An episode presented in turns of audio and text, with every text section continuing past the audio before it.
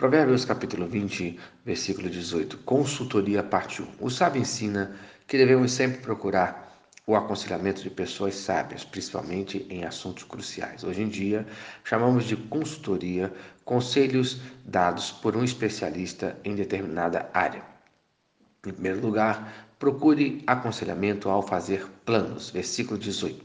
Os planos, mediante os conselhos, têm bom êxito. Faze a guerra com prudência. Isto é, os conselhos são muito bons para quem deseja realizar os seus sonhos, para quem deseja fazer planos e, principalmente, é crucial para quem deseja guerrear. Uma pessoa sábia, ao desenvolver seu projeto, procura bons conselhos para ter sucesso em seus planos.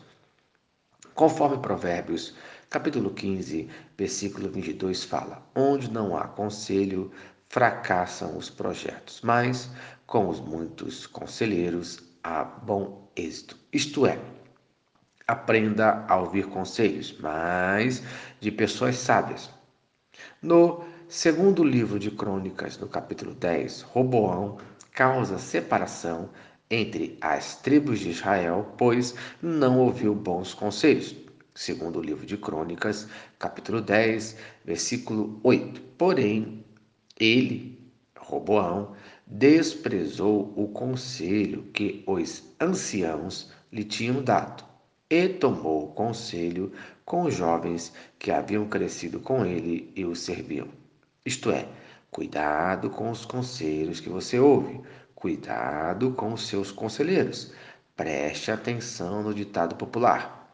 Quem falha em planejar, planeja falhar. Veja, a grande necessidade de planejar de todas as suas necessidades, com certeza, a guerra é a maior delas, pois milhares ou até milhões de pessoas dependem de uma decisão crucial de vida ou de morte. Esse homem que vai à guerra depende de uma consultoria militar, depende de um conselheiro que entende de guerra, isto é, um militar. Em Provérbios, capítulo 24, versículo 6, fala: Porque com conselhos prudentes tu podes fazer a guerra e na multidão de conselhos há segurança. Isto é, com bons conselhos a vitória é certa e não apenas na guerra, mas em qualquer área da sua vida. Então, se você não tem costume de se aconselhar, passe a tomar conselhos agora na hora certa. Esta é a hora de tomar boas decisões, de ouvir boas pessoas.